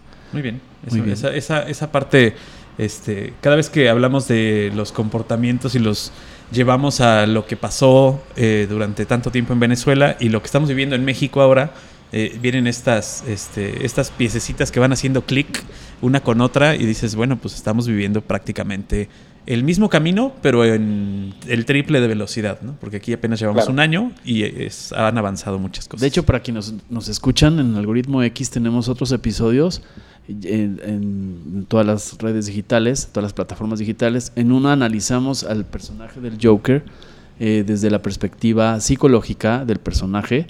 Y en otro más tenemos una charla con nuestro amigo Lenin Wilhelm, que es la parte de eh, el testimonio de un venezolano en el exilio. Así es, es, totalmente correcto. Que, que, sí, de repente, eh, cuando ya te das cuenta y lo empiezas a analizar de ese modo, dices, bueno, pues estamos igual. No, no, no hay, no hay, no hay este, eh, diferencia alguna, simplemente cambiaron los personajes, pero se están manejando las mismas cosas. Así es. Sí, exactamente. Muy bien. Lo que pasa es que el presidente de ustedes tiene algo más peligroso. El presidente de ustedes también está manejando el arquetipo del anciano. Así es y el arquetipo del anciano es sinónimo de sabiduría. Y además de eso, el, arquetipo del anciano se relaciona con el abuelo. ¿Y qué son los abuelos? Familia, claro, son este, cuidadores, son muchas cosas. Cuidadores, sabios, este, amorosos. Exactamente. Así es. Que de hecho es el otro arquetipo, ahora que lo mencionas, el sabio, ¿no? Que también lo menciona en Karate Kid, por ejemplo, el señor Miyagi, que da consejos, que tiene que sabe mucho de la vida, que puedes creerle todo lo que te dice porque ya lo ha vivido. El, el Doctor Strange de los Avengers. ¿sí? que tiene todas las respuestas, que Ajá. tiene todas las respuestas a todas las preguntas. Y Sí. además de eso, hay otro elemento importante en el arquetipo del sabio. A un sabio no se le discute, Es correcto. porque el sabio te enseña desde el amor. Sí, sí. Entonces, allí hay que tener mucho cuidado. Y el presidente de ustedes maneja este arquetipo de una forma muy interesante. Muy peligrosa. Muy interesante. Sí. Porque el, el manejar con estos arquetipos, que creo que no es coincidencia que lo haga, yo creo que tiene una muy buena gama de asesores por ahí que saben de estas cosas. Eh, vaya, no lo hace realmente porque sea un sabio, sino porque le dicen cómo hacerlo. Eh, como le dices Sí. tú, cuando se presenta en los pueblos originarios y se viste de blanco y se, se, digamos, se baja al nivel de calle y se pone estas flores en la cabeza y se hace parte de la comunidad y habla como una persona eh, que está del lado de la gente, etcétera, etcétera. Pues esas cosas son asesorías, o sea, esa cosa no le nace, no le nace nada más porque sí. Sí, O sea, por supuesto. Hasta como le dicen, ¿no? En algunos memes y algunas redes, cabecita de algodón, ¿no? Como se le dice a Exacto, los abuelitos. Sí, como sí. se les dice a- y Sí, las sí. canas y que esas y que esas precisamente vienen vienen de una eh, eh, in- de, de una inyección que se hizo a las redes sociales que aparentemente era en contra de el personaje que a- en realidad era a favor es del una, personaje una estrategia de choque, ¿no? exacto esta estrategia que se utiliza y que no es eh, natural o no pasó porque pasó así no no o sea, esto fue planeado totalmente no Sí, sí, y es que ustedes, y ustedes tuvieron a nivel arquetípico y a nivel de estereotipo un cambio en presidencia muy interesante. O sea, los estereotipos y los arquetipos que maneja su presidente actual son totalmente contrarios al estereotipo y el arquetipo que manejaba su presidente anterior. totalmente Pero sumamente interesante, sumamente interesante. Sí, además tiene la, la- la historia o se ha basado en lo que ha pasado en otros lados, que ya se ha visto. O sea, simplemente no es nada nuevo, ¿no? No es, no es algo que estemos viendo que sea nuevo, innovador, no es. Simplemente Claro, lo están trasladando a la, a la cultura en México. Así es. Entonces, así es. bueno, eh, ya vimos que el, el arquetipo del sabio, eh, tenemos la idea de conoce el mundo, comprende el mundo, con- tiene la verdad de las cosas porque lo da la experiencia y todo ese tipo de cosas. Y ese se puede asociar, eh, por ejemplo, tiene sus matices diferentes con el mago, el mago que transforma la realidad, Sí. también por sabiduría, porque conoce las leyes del universo, Claro. porque, pero es un mago que puede transformar y cambiar en cualquier momento las cosas, ¿no? Que también siento que él tiene un matiz, ese tema transformador. Ajá. ¿no? Claro. Pues sí, Lo, que pasa, ser. lo, lo que pasa es que en el, en- en el caso del mago, el principio básico es el poder. Eh. Todo mago tiene un poder. Sí. Y ese poder es, es- es- es el poder que utiliza para, para transformar. Además de eso, mm, el, el- el mago, la magia, como, que es definitivamente la herramienta que utiliza el, el- mago, tiene dos características interesantes. La magia transforma de manera rápida, la magia, la magia no es una cosa que transforma en el tiempo, no es un conjuro, que la transformación la hace de manera inmediata. Y el segundo elemento eh, interesante con el tema de, de la, de la magia es que está ligada a lo sobrenatural. Claro, que nada más lo Entonces, tiene una eh, sola persona, es diferente a los demás, eh, tiene más, tiene algo más que los demás. La alquimia, ¿no? El, el transformar las cosas en oro. Ahí, ahí tenemos Sí, a, a sí. un mago que ya apareció. Cuando tú, le dices, cuando tú le dices a una persona, oye, pareces un mago, evidentemente le está diciendo, oye, haces cosas que no sabemos cómo Que las no haces. sabemos cómo las hace, sí. no sabemos, no sabemos dónde las sacas. Entonces, en ese sentido, por, por esa razón, el, el- el arquetipo del mago va a estar muy ligado a eso, ¿no? a lo sorprendente, a lo extraordinario, Claro. Eh, aquello que no puedo de una u otra forma explicar. Eh, y va a ser un arquetipo muy fuerte. Fíjate que la magia va a estar presente en todas las culturas. En absolutamente todas las culturas hay de una u Exacto. otra forma un elemento que tiene que ver con la magia. Totalmente. Sí, y por eso, por ejemplo, Harry Potter, ya llevado a cine, el, el éxito de Harry Potter y todas sus, sus versiones y peripecias y tiene que ver con la magia, tiene que ver con toda esa parte que todo mundo buscamos de niño, de adolescente, de adulto y en cualquiera de las culturas globales. Claro, y con, y con el poder de transferencia de esa magia a una persona nueva y a, un, eh, eh, a una persona prácticamente común, ¿no? Esa, esa es la parte que atrapa al público que sigue a este arquetipo del mago. Sí, y eso fue de una u otra forma el, triunfo de Harry Potter. Si tú te pones a analizar a Harry Potter, Harry Potter no tiene absolutamente nada novedoso. Harry Potter es quizás una de las sagas más insulsas este, que, yo particularmente este, eh, conozco. Pero ¿dónde está todo su, toda su, importancia? En que definitivamente su escritora supo manejar muy bien el tema de los, de, los, de los arquetipos y de los estereotipos, eh, que van a estar presentes en, en, todo el programa, desde sus tres protagonistas. Eh, la niña sabia, la niña astuta, la niña inteligente, que es Hermione. Hermione, el tonto, Sí. Ron. Va a ser Ron, Ron y el héroe, y el héroe, que es Harry. Son, son los tres son, son, son, tres arquetipos básicos. Y luego todos los demás son personajes totalmente arquetípicos. Harry Potter no tiene un ápice de originalidad. Todo, todos los personajes, todas las historias y, todos los, los, los, los temas de Harry Potter tú lo puedes encontrar en la literatura en 300 libros igual. Lo mismo que pasó con 50 sombras de Grey, que quizás es uno de los peores libros escritos en la historia de la humanidad. sí, es, terrible. Este, que pasa igual, o sea, que está manejando elementos arquetípicos, el amante. Eh, y fíjate que en 50 sombras de Grey, lo que estábamos hablando anteriormente el arquetipo del amante. Eh, el, señor Grey tiene los dos elementos básicos del amante. Es altamente destructor. Sí, Muy seductor, pero altamente destructor.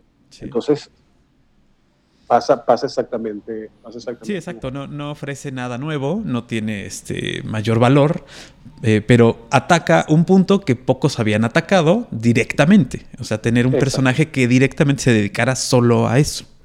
Claro. Eso, eso, fue el gran éxito. Y además me presenta el pretexto perfecto. 50 Sombras de Grey presentó en, en estos años el mismo pretexto que presentó Emmanuel en su época. En su época, claro, en los 80, totalmente. Claro, exactamente lo mismo. O la nueve, nueve semanas y media también en, los 90, 80, 90. O sea, tener, tener la posibilidad de, irme al cine, a un cine de más comercial, a decir que vi una película. Fuerte. cuando realmente, cuando, cuando, realmente lo que iba era encontrar un pretexto para masturbarme. Exacto. Si tú te pones a ver, son elementos básicamente igual. Pasó con nueve semanas y media y pasó con 50 sombras de Grey 50 sombras de Grey le dio la posibilidad a las señoras de su casa, a las amas de casa, de, estar en un autobús con el libro abierto sin que nadie las censurara. Sin que nadie las viera mal por hacerlo. El morbo vende también, ¿no? Cosa, que no hubiese pasado si la señora hubiese abierto una, una, una Playgirl. Exacto, sí, sí, es correcto. Entonces, pues, nos, nos presenta esos elementos. Ok. Seguimos con el explorador, que también tiene que ver con la libertad, la aventura, el descubrir cosas nuevas. Nos salimos del conformismo o de la rutina o el aburrimiento. Y por ejemplo, marcas como Jeep o como Timberland, que generalmente manejan esa idea de salir, de viajar, de explorar, de descubrir. Eh, sí, maneja un elemento que está muy presente en todos nosotros, que es el tema de la aventura, el descubrir. Porque el ser humano eh, los seres humanos somos los únicos que tenemos un lenguaje, somos los únicos mamíferos que tenemos un lenguaje este, simbólico, ¿no? Entonces, al, ser tener un lenguaje simbólico, nosotros podemos construir el futuro. Por lo tanto, en nuestra mente está la necesidad de crear, la necesidad de inventar, la necesidad de, imaginar. Y eso nos lleva inevitablemente a una necesidad de descubrimiento, que es lo que va a manejar muchísimo este arquetipo. Eh, por eso Indiana Jones se convirtió en un personaje tan emblemático. Tan exitoso, claro. Porque es tan exitoso, porque maneja específicamente el arquetipo del explorador, además de otros, estereotipos, de otros arquetipos. Pero básicamente el arquetipo del, del, explorador, el hombre que va a lugares nuevos, a lugares que no se conocen, a otros lugares, a otros mundos. Eh, y, por eso pues es, es, una fuerza tan interesante, porque está en nuestro cerebro, esa necesidad de descubrir, de ver cosas nuevas.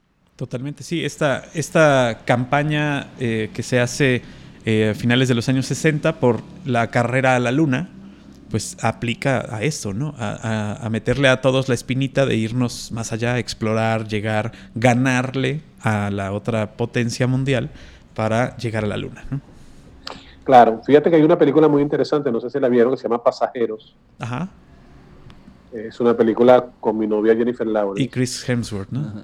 Exactamente. Y fíjate que en esta película lo que se discute básicamente, o el, meollo de la película es, que no es él, que es ella, por cierto, eh, es precisamente ese, ese tema, ¿no? entender que de una u otra forma eh, no necesitas esa necesidad de ir a otros mundos y de descubrir otras cosas y de ir más allá, este, no nos permite ver lo que ya tenemos. Ajá, exacto, nos, ciega lo, que, tenemos cerca, ¿no? Exacto, lo que está a nuestro lado. Que es precisamente esa gran, esa gran disyuntiva, ese, gran, problema del ser humano. Yo estoy escribiendo un libro ahorita que tiene que ver con mi perro, que espero poder editar a principios de año. Y una de las cosas que hablo en ese libro es que los seres humanos necesitamos aprender de los animales y específicamente de los perros, ese, ese, ese hecho de poder descubrir lo novedoso en lo cotidiano. Eh, cuando tenemos el arquetipo del explorador presente y está allí, pues podemos desarrollar esa capacidad, la capacidad de descubrir lo novedoso en lo cotidiano. Y por eso yo le digo a, muchas parejas, que en mi caso de trabajo mucho con parejas, le digo que tú puedes vivir con una persona toda la vida y cada día descubrir algo distinto. Por lo tanto, el aburrimiento, el aburrimiento no necesariamente tiene que ser un elemento presente en las relaciones de pareja. Entonces, eh, el, el, el, arquetipo del explorador nos presenta esa disyuntiva, la disyuntiva de, de querer explorar, buscar, descubrir y no entender que, que eso, puede, eso lo podemos hacer en la cotidianidad. Sí. sí, muy cierto. Bueno, tenemos ahí la posibilidad, vamos a terminar con algunos de los que nos faltan. El creador, que también es algo importante. En cuanto a marcas, por ejemplo, creo que la marca de Mac, de las computadoras, toda la parte de los, el creador de conceptos, de diseño, de, cuestiones visuales y demás. O también mm, veía en Google que Lego, Lego es, eh, justamente se asocia a la parte de construir desde niños, pasando por adolescentes y hasta adultos. Todos tenemos una necesidad de construir algo. Sí, por eso en muchos momentos a algunas parejas se le convierte prácticamente en una obsesión el hecho de poder tener hijos porque no hay, eh, psicológicamente hablando, no hay acto más creador que el acto de crear una nueva vida. Nos, convierte, nos convierte prácticamente en dioses. Inconscientemente nos convertimos prácticamente en dioses. Por eso hay algunas parejas que tú dices, oye, pero qué, obsesión con tener un hijo si estás viendo tantos niños por allí por adoptar. y es precisamente que no, se, que, no, que no se ha manejado, no se ha entendido y no se ha eh, sabido eh, trabajar e-, ese arquetipo del, del creador. Porque, ¿qué es crear? Sacar algo de la nada. Eso es básicamente, sí. básicamente crear. Y que se puede enfocar a diferentes perfiles, ¿no? Por ejemplo, para el público infantil, pues los dibujos animados de Bob el Constructor también tuvo el éxito porque supo dirigirse a esa parte, eh, la parte que mencionábamos en otra marca, y así en muchos personajes, eh, así como en el caso del, del explorador, Dora la exploradora, también en dibujos animados detectan un arquetipo que está por ahí en, la psique colectiva y le dan una solución a esa historia. Sí, es, correcto. la explotación de los arquetipos, pues es la, te va a redituar en la ganancia de tu audiencia. Exactamente. Es, saber, saber, saber explotar estos, estos modelos que no son nuevos, y que eh, se manejan no solo en las em, eh, en, la, en, la, escena de la psicología o de la psiquiatría o del se manejan en todos lados ¿no? Es que, mira, hay, hay, con otros nombres tal vez claro hay un principio de la, del, del, trabajo con adultos la famosa ley de Bob Pike uno de los grandes estudiosos de lo que es el trabajo con adultos la segunda ley de Bob Pike dice nadie discute contra su propia información y eso de que nadie discute contra su propia información es básicamente lo que hace la, la, publicidad. ¿Qué hacemos? Sacamos lo que la persona ya tiene. Eso es lo que hace la publicidad. Claro. Es, es, es, es, el entender que no somos tabulas razas, ¿no? que no somos seres que estamos en blanco. Entonces, lo que hacemos es, lo que se hace es sacar de la persona sus miedos, sus, sus deseos, sus creencias, sus pasiones, sus pasiones, y sacarlas a flote y hacer que la persona eh, tome conciencia de, de ellas de algo que estaba allí dormido. Eso es lo que básicamente va a ser, va a ser la, la, publicidad. Esta, eh, campaña que tiene Televisa en México tuvo, no sé si todavía la tiene, eh, de tienes el valor o te vale, Entonces, sacar eso, sacar a flote esta eh, idea que tienes de ayudar, entre comillas, ¿no? Eh, de cualquier persona, que innata la tienes por ser mamífero, y eh, ponerle un precio a tu ayuda. Exactamente. Nada más, ¿no? Exactamente. Así es. Bueno, nos quedan rápidamente ya para concluir el tema de el hombre común, que también juega un papel importante en marcas, en personajes, en cantantes, políticos y demás. Es esa persona que es como todos, que es como tú, como yo, como los que caminamos, como los ciudadanos de a pie, que se llama, ¿no? Que son tal vez auténticos, que no andan con parafernalias, que no andan con, con florituras. Con marcas. ¿no? Que es cercano, que es empático, que vive en la realidad, que es genuino, que viste de jeans, que tal vez trae unos tenis, Que no se, no No. se rasuró hoy. espera el camión, toma el café, todo ese tipo de cosas. También hay Sí, personajes lo que, que, lo que hacen los presidentes cuando van a algún, algún, algún sitio y entonces comen lo que toda la gente está comiendo y entonces Ajá, se va a sí, decir sí. exactamente es eso, eso. ¿Por qué? Porque eso genera empatía. Eso genera, es, eh, eh, eso despierta un principio básico del ser humano y es el reconocimiento. Ajá. Yo reconozco aquello que es de una u otra forma Igual, igual, a a mí.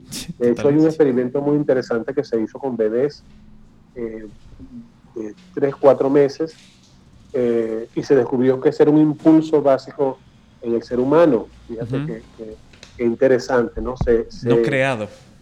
Sí, se le presentó a unos bebés unos, unos, unos cereales y entonces este, se veía cuál era el cereal preferido por el bebé eh, y luego se agarraron unos muñecos de peluche y al- lo- los muñecos se pusieron al, al lado de los cereales que los niños preferían. Y cuando se le presentaron a los niños para que escogiera cuál peluche quería, eh, casi en el 100% de los casos los niños escogieron aquel peluche que estaba asociado al cereal que le gustaba. Entonces, ese experimento demostró que eh, la necesidad de identidad es innata en el ser humano, es una, es una de nuestras fuerzas eh, más, más, que están más presentes. Y eso es lo que se utiliza mucho en, en política cuando me intento mimetizar eh, con el otro, porque hay un elemento lógico de reconocimiento, los que son como yo. Eso pasa en, en- en- eso en los mamíferos es, es- es básico, los que son de mi especie. Y los recursos los utilizo para los que son de mi especie. Ok. Entonces, eh, eh, es una fuerza muy, muy, muy, muy poderosa que está allí presente y que se utiliza, pues, que se utiliza muchísimo y lo usamos, lo usamos todos los días y por eso, pues, eh, en los adolescentes a veces es hasta peligroso, porque esa necesidad de pertenecer puede llevar al Claro, adolescente a las- cometer cosas. Exacto, a las, a las pandillas, a, las, a, ese tipo de cosas donde para pertenecer tienes que ser igual. Claro. ¿no? ¿Y qué es, lo que les- y qué es lo- qué es lo que estoy buscando allí? Pues que me reconozcan. Totalmente. No hay nada más terrible que el anonimato. Ajá. Porque, ojo, el arquetipo del, del- de, de- de lo cual estamos hablando no es que me hago eh, invisible o que me hago anónimo. Ajá. Hay que tener mucho cuidado. Es que soy reconocido, que Por no es ser, lo mismo. por ser igual, exacto. Soy reconocido por, Por ser, común. Soy cercano. ¿no? Yo Sí. creo, Entonces que por eso el éxito de música, que bueno, a mí, no me- a mí personalmente no me agrada, el reggaetón, y tiene que ver con este tema, ¿no? Gente que anda en patineta, gente que baila en las calles, gente, Gente que simplemente es de barrio y está teniendo éxito. O sea, así de Claro. simple, ¿no? El, el hecho de que una persona de barrio o Con supuestamente letras- de barrio tenga éxito, pues te hace sentir que tú puedes. Con letras Entonces, insulsas, ¿no? Y, Sí, no, este, o sin, sin ningún cosas. contenido. Mira, un ejemplo sencillo. ¿Por qué nos encantan tanto enterarnos de los escándalos de los famosos? Pues sí, totalmente. Más a Paco, ¿eh? Paco es rechismoso, así como No, lo no, ves. Sí, soy el Pero ¿por, qué gu- pero ¿por qué nos gusta? ¿Por qué nos gusta saber que le montaron callo a Jennifer López? ¿Por qué nos gusta saber que el hijo de la otra se cayó y se partió un diente? Claro, porque son Porque iguales a nosotros. Exacto. Exacto. Oye, pana, es, es famoso, pero le pasan cosas, Cosas de lo que como a mí. Claro, le robaron el carro al, no sé quién, ¿no? Claro, Este. entonces, ¿para qué me sirve eso? Eso me sirve para yo identificarme con. Claro. Fíjate que interesante. O sea, yo tengo algo de Marimar. Hay una, hay una campaña que, que fue, fue famosa por un microsegundo en redes sociales de una eh, presentadora de televisión aquí en México que se llama Andrea Legarreta, que, bueno, tuvo una, una frase de- desafortunada en donde este, ya se convirtió en un meme en el que Bueno, a ha ella no le tenido afecta. frase ha, tenido, ha tenido muchas frases desafortunadas, pero tiene una que es, a mí no me afecta porque no soy, ¿no? Pero viene más adelante una campaña que se crea a donde ella le roban en su casa, ¿no? Y entonces la hacen, en este caso, la víctima para quitarle de encima este, este problema de a mí no me afecta, ¿no? Esta carga. Pero resulta que por ahí hay una revista en donde sale eh, que todo fue creado. Ya se descubrió que no la robaron, ¿no? Simplemente fue una campaña para sacarla un poquito de la, del hoyo, ¿no? Para quitar el foco atencional. del Exactamente. Y para además meterla eh, eh, eh, en esta empatía con la gente que pues diariamente está sufriendo de robos. Y dice, ah, bueno, pues si le pasó a Andrea Legarreta, pues ya que me pase a mí, pues ya, ¿no? Lo que me pudieron robar a mí no es lo mismo que le pudieron robar a ella, ¿no? Claro. Esa empatía de- claro. de, yo no me siento tan mal porque no me robaron tanto como a ella. Exactamente. ¿no? Es, es una campaña totalmente creada y totalmente este, pagada. Así es. Bueno, vamos a cerrar con los dos últimos, así para muy brevemente, para ir distinguiendo uno y el otro, que es el, el gobernante, que es aquel que tiene, eh, que es el líder, que es el jefe, que es el responsable de algo, de una tripulación, de un país, de un equipo, etcétera. Y el otro es el superhéroe, que ya lo mencionó eh, al inicio. Que tiene José mucho Luis. de todos, ¿no? Sí, el Superman, ¿no? El, el Salvador, el tipo de cosas. No sé si nos quieras ir matizando entre el gobernante y el superhéroe. José Luis. Sí, sí son, son, son, son dos arquetipos contrarios, ¿no? Porque también hay algo, ta- también hay algo interesante con los arquetipos, ¿no? Y yo, a mí me gusta mucho manejar eso y creo que es una originalidad en, en mi caso, y es que yo creo que los arquetipos se pueden colapsar. Hay, hay, ¿A qué me refiero con colapsar? Eh, yo les decía que todo arquetipo va a tener un, un lado positivo y un lado negativo. Entonces, hay arquetipos que cuando tú tienes un arquetipo muy marcado y eh, puedes tener los rasgos negativos de ese arquetipo, hay otro arquetipo que te puede equilibrar, que los rasgos positivos Ok. del otro arquetipo te pueden equilibrar. Entonces, eh, por ejemplo, en el caso del arquetipo del, del- del gobernante, uno de los elementos que hay que tener mucho cuidado es el tema del poder. O sea, Ujú. decía, por ejemplo, que al gobernante lo colapsa el arquetipo del padre. Ok. Eh, si cuando tú el poder lo manejas con amor, con cuidado, pensando en el otro, entonces pues lo manejas de una manera mucho más eficiente, que es, digamos, el lado del arquetipo, eh, del, del- el arquetipo del gobernante. Eh, o, el- o lo, o lo- o lo puede colapsar también el arquetipo del héroe, que es esta persona que hace todo por los demás, este, el- la persona altruista, o básicamente Ujú. básicamente altruista. ¿no? Entonces, aquí es- es- está este elemento. El tema del superhéroe, el, el arquetipo del superhéroe, eh, va a ser lo que Jung va a denominar el arquetipo del héroe. ¿no? Uno le va a poner ese, ese, ese tema del superhéroe, eh, porque digamos que la- el, el- el concepto de superhéroe viene con la cultura pop. eh, Sí, claro. y con, digamos, con este tema. Jung, en el caso de los arquetipos jungianos, Jung lo va a presentar como el arquetipo del héroe. Y va a ser uno de los arquetipos básicos de Jung. Eh, ¿Por qué? Porque el héroe es aquel que hace todo en favor de los demás, se entrega en favor, en favor de los demás. Y, o- y- y algo importante, pues sin esperar nada a cambio. Ese es básicamente el, el- el- el héroe. ¿Qué va a ser la característica de los superhéroes?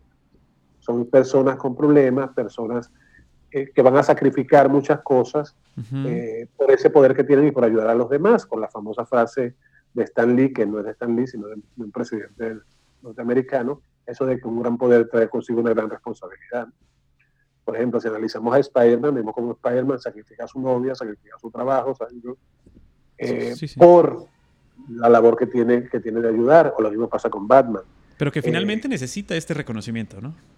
Claro, los arquetipos, los, los héroes casados van a venir mucho tiempo después, en el caso de Disney, con, con, con los famosos, este, eh, los, los- esta familia de, superhéroes, no recuerdo cómo se llaman, Los Vengadores, Este momento. los Avengers, No. que son en, en, en- en caricatura, que los saca Ah, los Pixar, super- ajá, los, ajá, sí, sí, los, los, los, los imposibles, no, los increíbles. los increíbles. Los Increíbles. Eh, Fíjate que los increíbles son una familia. Ajá, así.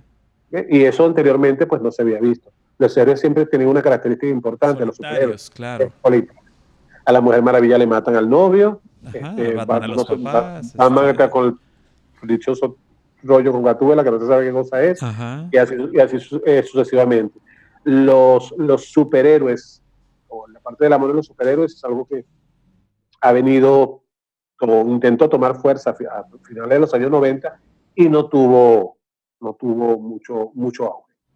Por lo tanto, estamos, estamos volviendo al tema del superhéroe solitario, precisamente porque es un arquetipo. La gente no entiende a un superhéroe en pareja. Eso, eso dentro de nuestra psique No, no cabe. O un superhéroe feliz. la gente siempre Sin problemas, superhéroe atormentado. Siempre el superhéroe va a ser una figura de una persona que tiene un poder y que ese poder lo, lo, lo pone en función de los demás, pero que en su vida personal es una persona que va a estar totalmente atormentada. El arquetipo del héroe es uno de los arquetipos más fuertes a nivel publicitario eh, y a nivel, se utiliza mucho a nivel, a nivel político. Chávez lo usó mucho. Fíjense que Chávez se, se separó y no quiso volver a casarse. No se le conoció ni esposa ni se le conoció novia. Su figura eh, pública fue la figura siempre del el hombre solo que lo hace todo por su pueblo y explotó al máximo, al máximo esa característica de ese arquetipo. Eh, porque es un arquetipo que dentro de nuestra psique va a tener un poder muy grande. El héroe es a lo cual todos queremos llegar. Por eso, ¿cuál es el sueño de todo niño? Todos nosotros cuando éramos niños que queríamos ponernos una capa y volar. claro. Porque es, es, uno de los, de, los, de los deseos más grandes que está dentro de nuestro inconsciente. Por eso es un arquetipo tan peligroso. Y la mayoría de los gobernantes en nuestros países, ¿cómo se presentan en el fondo? Como héroes, como salvadores. Yo los voy a salvar de, yo los voy a librar de. Sí, sí. Eh, que, es, que es interesante porque antes se manejaba mucho el arquetipo del Mesías, ¿no? Ahora se maneja más bien el arquetipo del superhéroe. Así es, sí, totalmente. Eh, porque superhéroe es como más chévere, ¿no? Y, y héroe es como más chévere. Claro, se ve más, se ve más cool el, el superhéroe. Claro. Además que al Mesías, al Mesías al final lo que hacen fue lo crucifican. Claro, exacto, lo perdemos, pero dio la vida por nosotros y el superhéroe no. Eh, se va volando al universo y a la otra galaxia, ¿no? Claro, y tiene posibilidad de, una segunda o tercera parte, claro. Exactamente. Son, arquetipos, son arquetipos muy utilizados a nivel publicitario, a nivel de mercadeo y a nivel de publicidad. Totalmente. y de, política todos los días. Todos los días lo vemos. Todos, todos los políticos se presentan en el fondo bajo el arquetipo de superhéroe. Así es. Yo lo voy a librar de algún mal. Ajá, claro. Detecto, detecto el mal y lo, lo, y lo voy a combatir. Primero, un mal. Segundo, tengo un archienemigo. Todo superhéroe tiene un archienemigo. Claro. es la luz y la sombra, ¿no? Y todo político tiene un archienemigo. Claro. Claro. Sí, sí, que ya sea a través de una persona o ya sea a través un grupo de personas. De un grupo de personas. O un la oligarquía. Claro. Así es. La oligarquía. Los, adversarios. Claro. neoliberales. Los, neoliberales. Los neoliberales. Lotería. todos los, todos los héroes tienen un archienemigo. Claro, es necesario, es necesario para, para la convivencia de esta, de esta, de esta figura. Así es. Y, bueno, faltaba el rebelde también, que ya para cerrar, el rebelde que es un poco el James Dean de, de la vida y que, que, es disruptivo. Ahora vemos mucho a las generaciones millennial que se manejan como el arquetipo de lo disruptivo, que rompe las reglas, que que también lo manejan marcas como Harley Davidson, que es, no me importa que yo sea una persona de más de 50 años y me voy a poner mi chamarra, negra y mi paliacate y voy a salir este, en mi moto.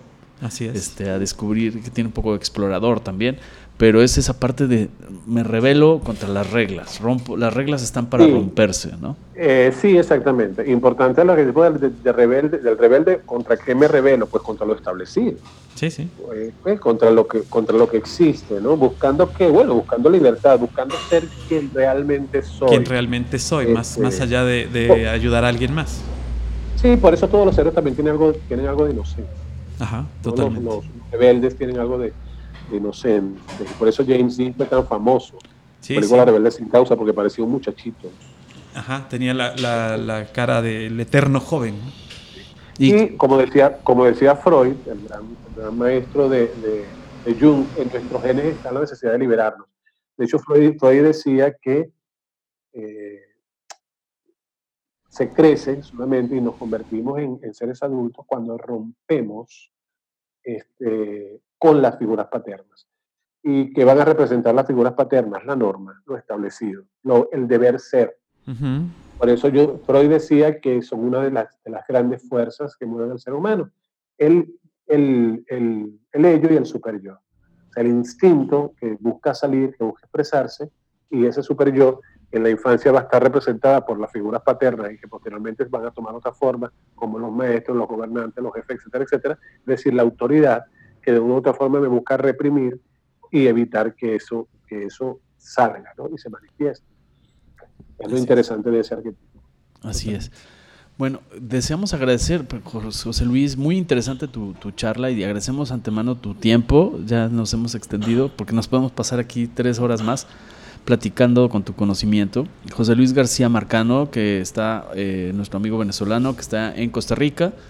Eh, te agradecemos mucho. Eh, no sé si nos puedas compartir algún medio de contacto, alguna red donde te puedan seguir, que comentabas que tienes un programa también similar a este, con otros contenidos. si nos quieres compartir para quien desea seguirte. Mira, mi, mi, mi página es jlgarciam.com. Okay. Ahí me pueden encontrar. Mi correo es mercadeo arroba prometeonline.com. Okay. Prometeo Online con una sola con una sola O. Una sola O. Allí, ah, sí, allí también eh, con, con, muchísimo con muchísimo gusto pues, puedo responder cualquier pregunta, cualquier duda sobre, sobre Perfectísimo. Temas, similares. Lo que tengo es un, un, un programa eh, de arquetipos producto online eh, de, de, 16 videos ah. eh, de arquetipos griegos. Ok. Que eh, esperamos que para, para, enero se pueda, se pueda lanzar y ya esté disponible. Ah, perfecto. Para, para todas las personas. Así sea. Perfecto. Y pues. sobre todo para la gente que quiere escribir, que quiere manejar marcas, que quiere aprender del tema, pues va a ser muy útil que lo sigan. Es muy importante que conozcan esto y que no los agarren en curva, ¿no? Porque este, pueden ahí tener la invención del hilo negro, pues no, ya lo inventaron, ¿no? Tengan cuidado con lo que, con lo que plantean y lo que, lo que proponen, sobre todo si se van a dedicar a esto de, de los medios, por el, por el modo que sea, ya sea para estar enfrente o estar atrás, este, hay que tener el conocimiento de lo que te están presentando. ¿No? Te agradecemos mucho, José Luis, que hayas estado con nosotros en este eh, algoritmo X de, desde Jalapa para el mundo. Y, ojalá y no sea la, última vez, que sea nada más la primera para que pronto podamos tener eh, otra conversación contigo acerca de otros temas. No, con mucho gusto. Gracias a ustedes por, la invitación. Fue muy grato, muy grato compartir y espero que en otra oportunidad podamos hablar de temas similares o, algo, eh, de interés para, para el público hoy en día hay tanta información por, por, allí y que muchas veces el programa como los de ustedes ayudan a aclarar. Es correcto. Eso esperamos. Eso esperamos. Pues muchas gracias, felices fiestas y estamos en, comunicación. Te agradecemos mucho. Igualmente. a, nuestros amigos que nos escuchan, recuerden que cada jueves tenemos un nuevo episodio. Es correcto. En las plataformas digitales. Donde siempre nos escuchen, ahí nos van a escuchar cada jueves. Así es que hasta la próxima. Nos vemos, Emilio. Francisco, gracias. Adiós. Gracias. Algoritmo, Algoritmo X. Emilio Retif. Francisco Disfín. Esto fue Algoritmo X.